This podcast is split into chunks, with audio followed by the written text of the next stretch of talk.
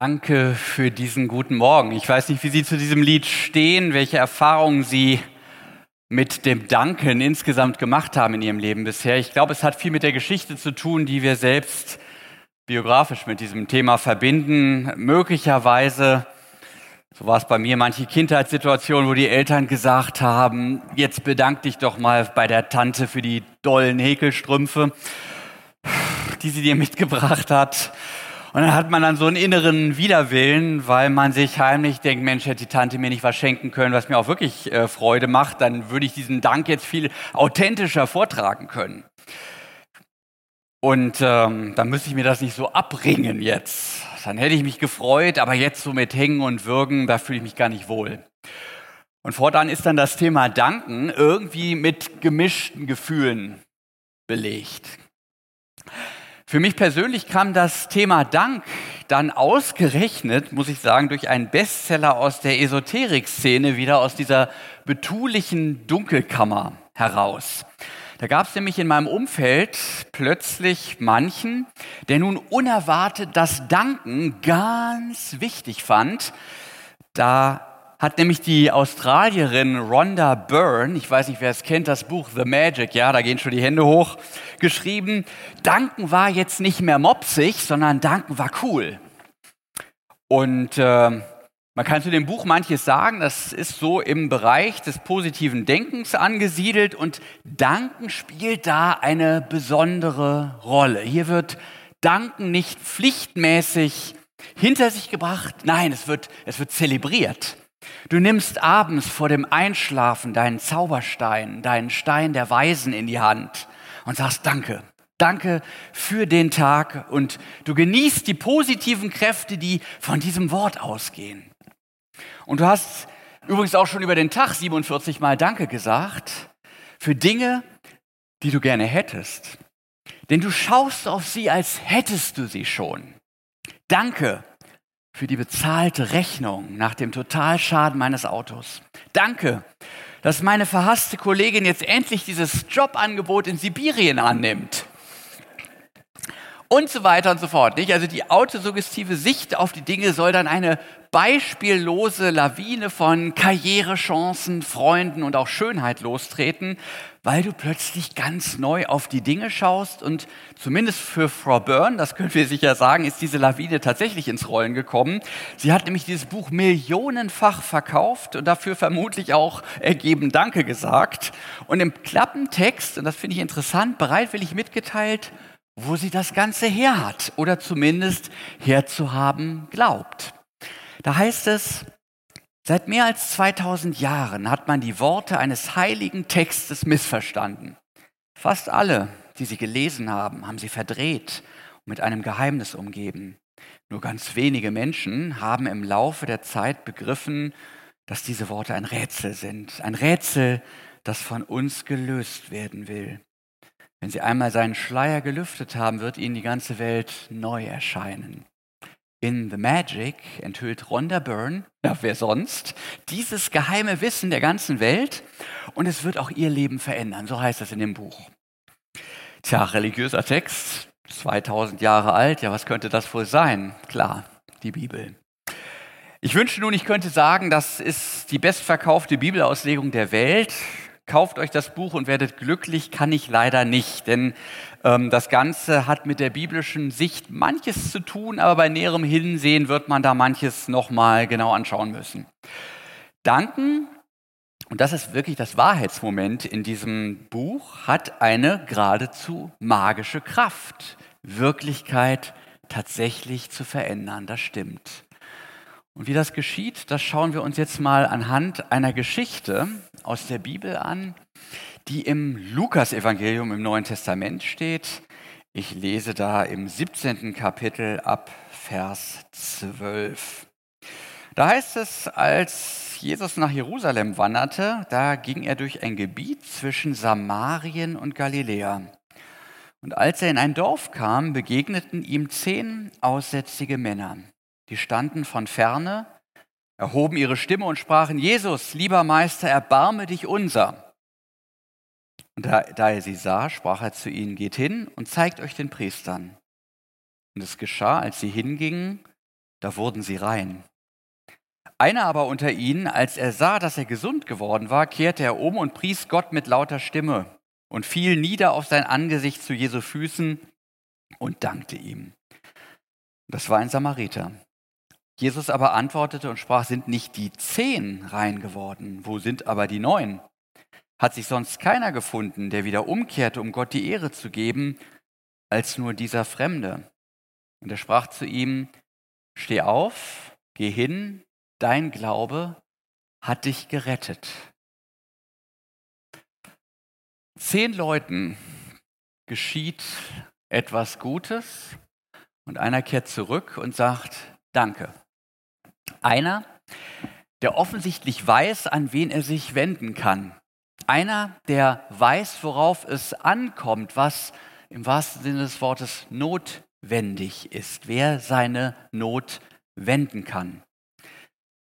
Das scheint mir der entscheidende Punkt zu sein. Wer nicht weiß, wer Jesus ist und dass Gott derjenige ist, und dessen Wille nichts geschieht, der wird möglicherweise auch so eine Heilung erfahren und wird dann sagen, ja, Schwein gehabt. Oder der Rheinländer sagt nochmal, J. Jange. Oder das war Zufall. Oder die Gene. Oder mein Glückstag. Ja, es gibt da verschiedenste Varianten von. Und nur wer erkennt, dass alle gute Gabe kommt her von Gott dem Herrn, wie es heißt in einem berühmten Lied, der weiß, an wen er sich wenden kann. Der hat ein Gegenüber, dem er seine Freude oder Erleichterung mitteilen kann. Naja, jetzt fragt man sich, aber was ist an diesem Dank nun lebensverändernd? Was ist das Magische daran? Jesus sagt ja zu dem dankbaren Geheilten, steh auf, geh hin, dein Glaube hat dich gerettet. Ja, was bedeutet das? Es sind doch alle gesund geworden, nicht nur der, der sich bedankt hat. Offensichtlich sieht Jesus hier einen Mehrwert, eine Differenz zu diesen anderen Gehalten. Und zu wissen, wem ich mein Gesundsein und Gesundwerden verdanke, das ist offensichtlich in seinen Augen ein Plus. Und welches, das müssen wir jetzt rausfinden. Vielleicht ist das so ein bisschen wie beim Arzt. Wenn ich mich wegen einer seltenen Krankheit durch die diversen Arztpraxen und Krankenhäuser gequält habe und ich finde dann bei dem einen dieser Ärzte Heilung, dann werde ich mir höchstwahrscheinlich seinen Namen merken, denn Gesundheit ist ein seltenes Gut und gut, wenn ich eine Adresse habe, an die ich mich wenden kann. Und genau deshalb stimmt diese Geschichte nachdenklich. Es ist ja eigentlich nicht weiter verwunderlich, wenn einer, der an keinerlei göttliche Existenz glaubt, also der mit Gott nicht rechnet, dass der Gott nicht dankt. Warum auch? Es würde ja ins Leere gehen. Aber alle anderen, die eigentlich schon bejahen würden, dass es da oben jemanden gibt, wie kann es sein, dass so viele von denen, so viele von uns, dass ich mir das nicht merke und nicht dorthin zurückkehre, obwohl ich weiß, wer mich geheilt hat? Woran liegt das, wenn dieser Dank ausbleibt? Nehmen wir Gottes Hilfe selbstverständlich? Oder betrachten wir das als unser gutes Recht, dass wir all das haben, was wir haben? Geht ja jetzt nicht nur um Gesundheit, sondern um all das, was heute auch zum Teil aufgezählt wurde. In welchen Fällen wende ich mich überhaupt an Gott? Wenn es brennt, wenn ich nicht weiter weiß. Man erkennt hier, was wir für ein Gottesbild haben, wer Gott für uns eigentlich ist. Was wir von Gott erwarten wie ist es? Ist er so eine Art Feuerlöscher, eine Risikolebensversicherung, die einspringt, wenn uns das Chaos mal wieder zu überrollen droht? Ist er dieser geräuschlose Dienstleister im Hintergrund, der im Fall der Fälle in meinem Sinne handelt? Und tut er all dies in einer Welt, die aber im Wesentlichen auf Autopilot läuft und nur von Zeit zu Zeit so gewisse Regelungsschwierigkeiten hat, wie meine Heizungsanlage im Moment, die halt kein Warmwasser produziert. Sodass dann eben einer kommen muss, der das mal kurz fixt und dann ist er auch wieder weg. Dann tritt der Versicherungsfall ein oder was auch immer. Wenn es so ist, dann ist die Welt ein wirklich unsicherer Ort, muss man sagen. Prinzipiell hm, schon ein bisschen feindlich und wir ansonsten im Wesentlichen auf uns gestellt.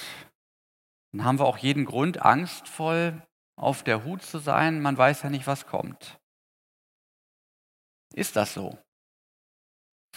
Noch einmal, Jesus sagt zu dem einen, dein Glaube hat dich gerettet.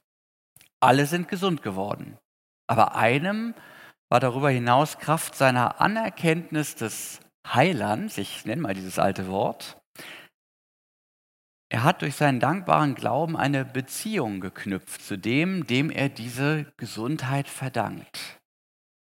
Gesundheit an sich ist also gar nicht das höchste Ziel, sondern das eigentliche Ziel lautet, mit dem verbunden zu sein und von dem neu in dieses Leben gesetzt zu sein, der es uns schenkt.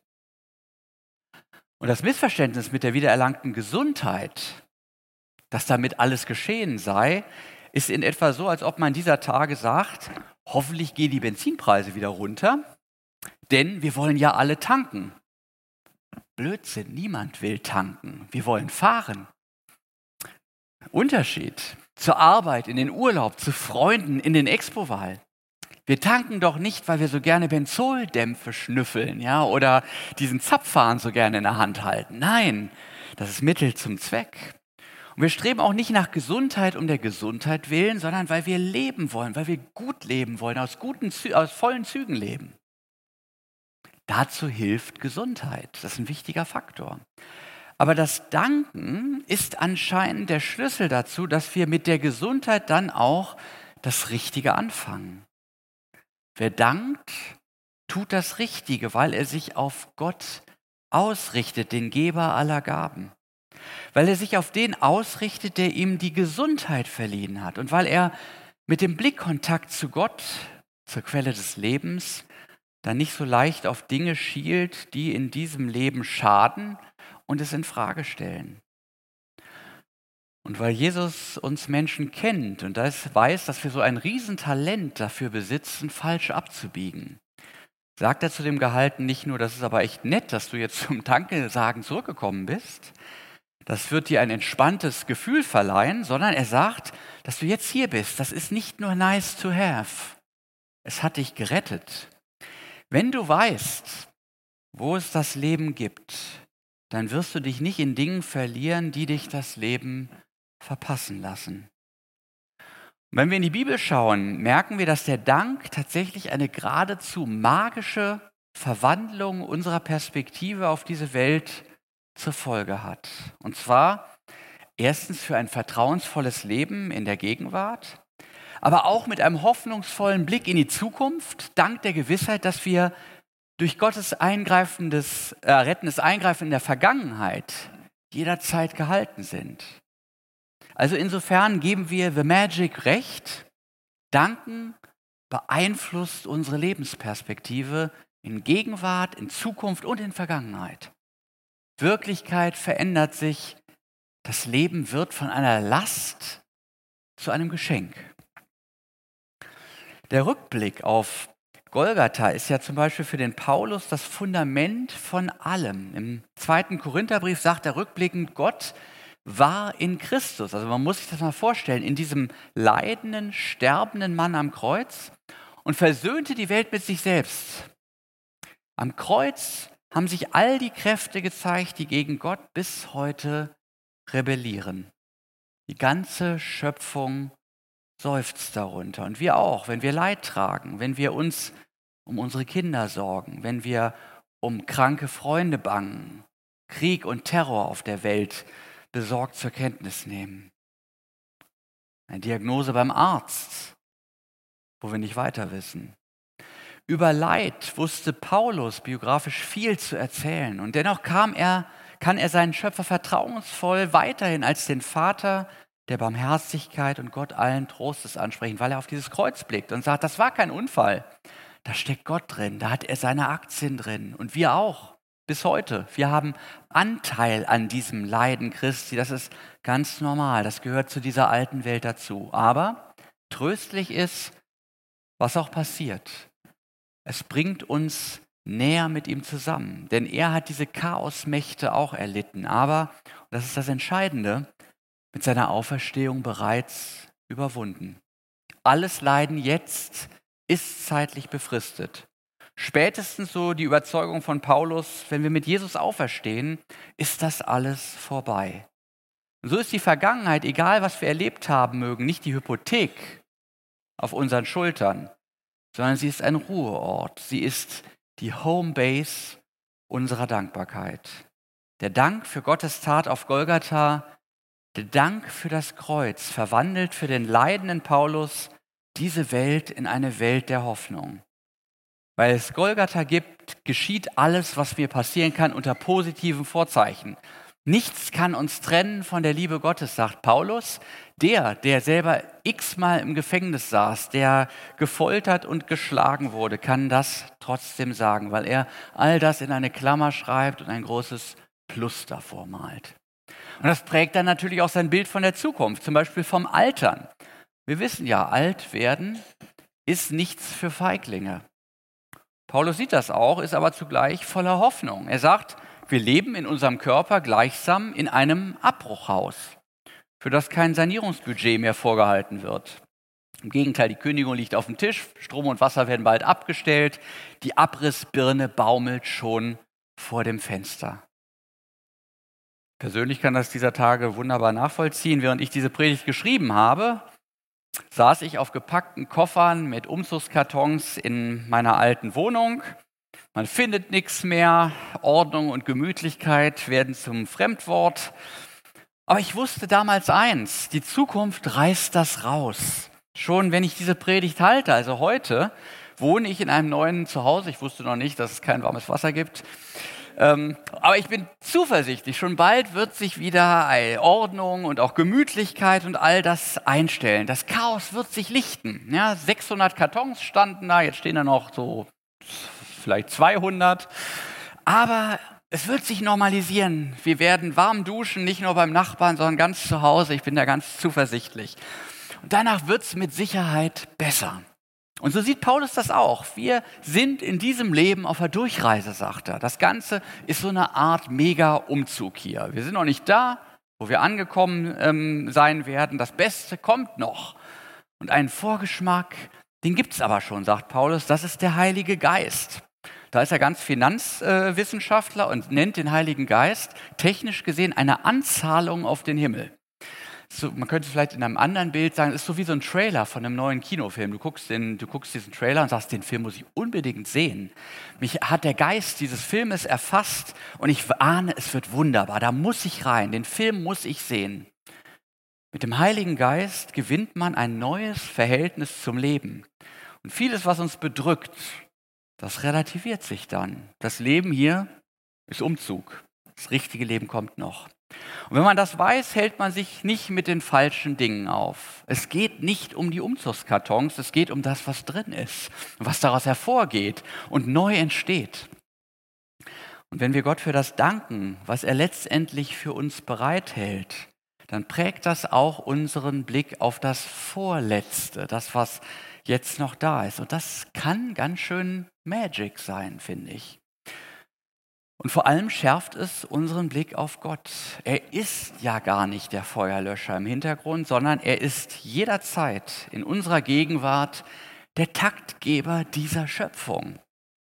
Ich finde, Luther den wir, Sie haben es schon auf den Plätzen gesehen, in dieser Einladung dieses, die letzten 500 Jahre ja ziemlich geprägt hat. Der hat in seinem kleinen Katechismus, das ist so ein FAQ, würde man heute modern sagen, oft gestellte Fragen zum Christentum, sehr eindrücklich formuliert, ich glaube an Gott, der mich geschaffen hat und noch erhält. Also nicht nur am Anfang irgendwie so hingerotzt und dann waren wir halt da und machten unsers, Nein, nein, er ist immer da. Er ist nicht der Uhrmacher, der am Anfang ein Uhrwerk aufzieht und dann sagt, schön, dass der Wecker jetzt läuft und jetzt gehe ich. Nein, er ist derjenige, der immer da ist. Er ist in unseren Zellen, in unserem Alltag, in unserem Leiden und in unserer Freude.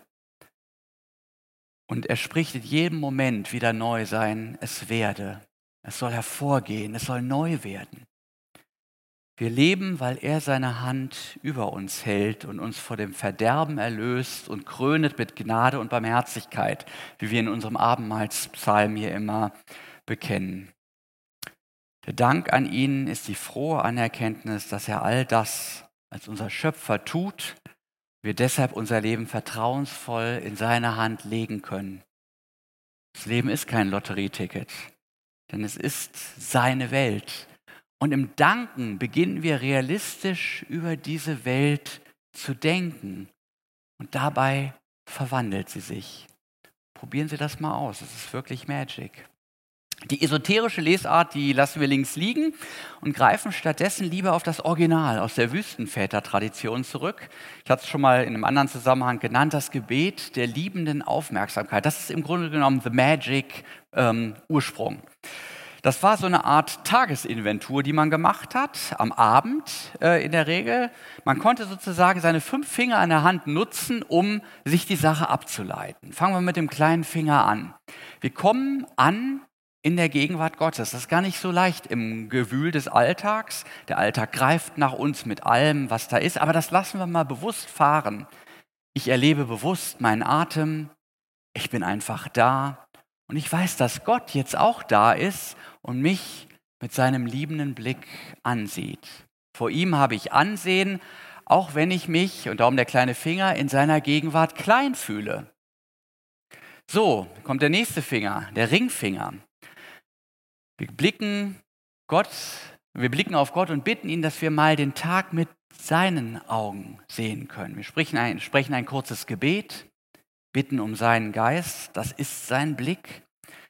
Und wir bitten, weil wir mit ihm verbunden sind, darum der Ringfinger. Und in dieser Verbundenheit bitten wir Gott, lass mich meinen Tag mit deinen Augen sehen. Nicht nur mit meinen eigenen, mit diesen Leidgeprüften, mit diesen Problemen und Defizitfixierten.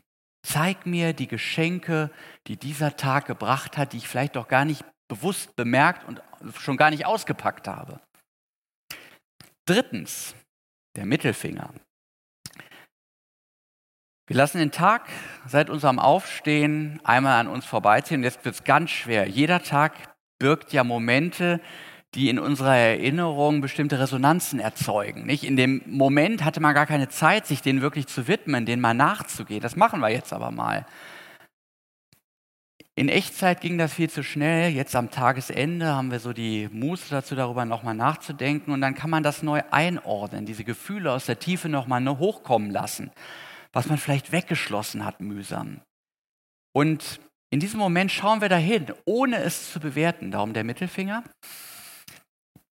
Wir bleiben da jetzt einen Moment stehen und erkennen, dass auch diese Dinge zu unserem Tag gehören. Auch die waren da und hatten möglicherweise einen Sinn, der sich noch nicht erschlossen hat. So, vierter Finger, der Zeigefinger. Wir schauen nun gleichsam mit den Augen des Herzens und lassen uns zeigen, was für unsere jetzige Lebenssituation dran ist. Was bestimmt mich? Was liegt oben auf? In welcher Richtung bin ich gerade herzensmäßig unterwegs? Was ist die Richtung? Und der letzte Finger, der berühmteste Finger unserer Gegenwart, der Daumen. Daumen hoch. Wir machen unsere Gefällt mir's, unsere kleinen Danksagungen unter die einzelnen Episoden des Tages. Wir danken, was mir heute alles geschenkt wurde, wo ich Gottes Spuren festgestellt habe in meinem Leben. Auch ein ganz normaler Tag ohne besondere Vorkommnisse kann so für mich persönlich zu einer guten Botschaft werden, zu einem Geschenk, das ich vorher noch gar nicht als ein solches identifiziert habe. Ja, und zum Abschluss kann man dann nochmal die ganze Hand aufs Herz legen, das ins Gebet nehmen, es Gott hinlegen, ihn bitten um die Kraft, das Leben auch in dieser Weise weiterzuführen. Und ähm, damit ist das Gebet der liebenden Aufmerksamkeit abgeschlossen. Ich weiß nicht, mancher von Ihnen hat vielleicht Gelegenheit, das gleich im, in der Zeit des Gebets ähm, einmal auszuprobieren. Da haben wir ja ein bisschen Zeit. Vielleicht nutzen Sie die stille Zeit aber auch für was ganz anderes. Aber ich wünsche Ihnen auf jeden Fall die, diese Erfahrung dieser geradezu magischen Verwandlungskraft, die Dankbarkeit bei uns erzeugen kann, damit Sie dann auch bald vielleicht sagen können, ja, das Leben ist wirklich ein Geschenk. Amen.